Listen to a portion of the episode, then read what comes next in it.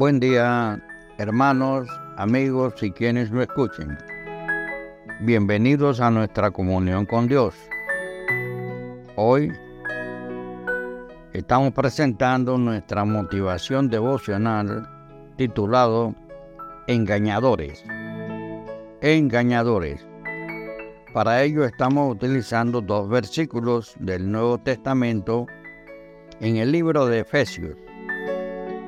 Y dice así en Efesios 4:14, ya no seamos niños fluctuantes, llevados por doquiera de todo viento de doctrina, por estratagema de hombres que para engañar emplean con astucia las artimañas del error.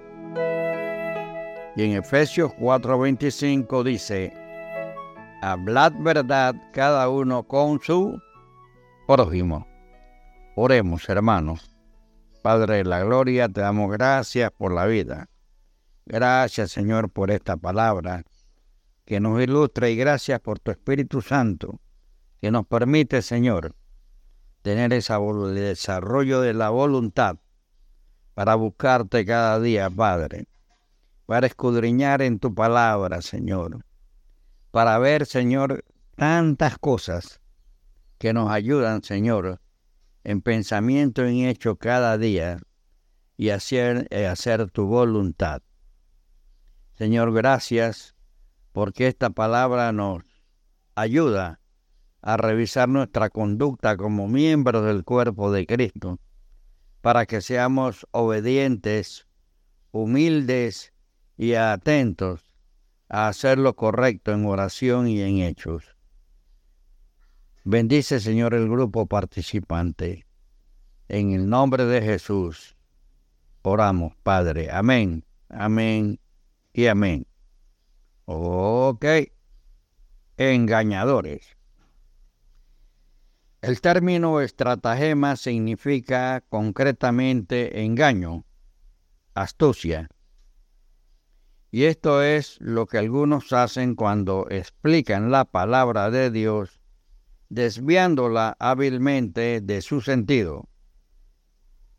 Los apóstoles ya habían puesto en guardia a los demás creyentes sobre este tipo de engañadores. ¿Cómo podemos reconocerlos? Leyendo atentamente la palabra de Dios en oración y con una actitud humilde para que ella nos forme.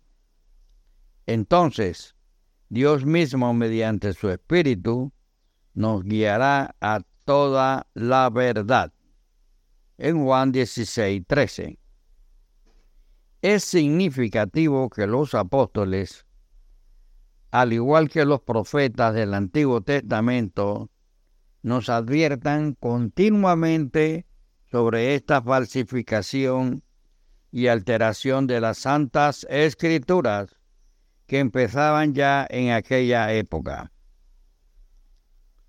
Entre las maneras de actuar de los falsos maestros de la Biblia, la más corriente consiste en sacar un pasaje de su contexto o incluso en dar importancia especial a un pasaje de la Biblia si, como si, por ejemplo, los evangelios fuesen superiores a las epístolas.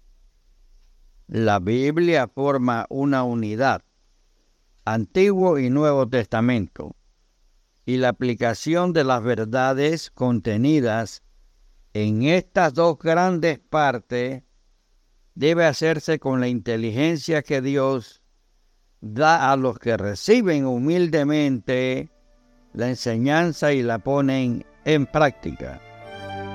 Amigo y hermano, no obstante, las enseñanzas del Nuevo Testamento son las que se aplican directamente a nuestro tiempo. La palabra de Dios nos conduce siempre a Jesucristo. En Efesios 4:21 dice, la verdad que está en Jesús. Que el Señor bendiga tu día. Hasta luego.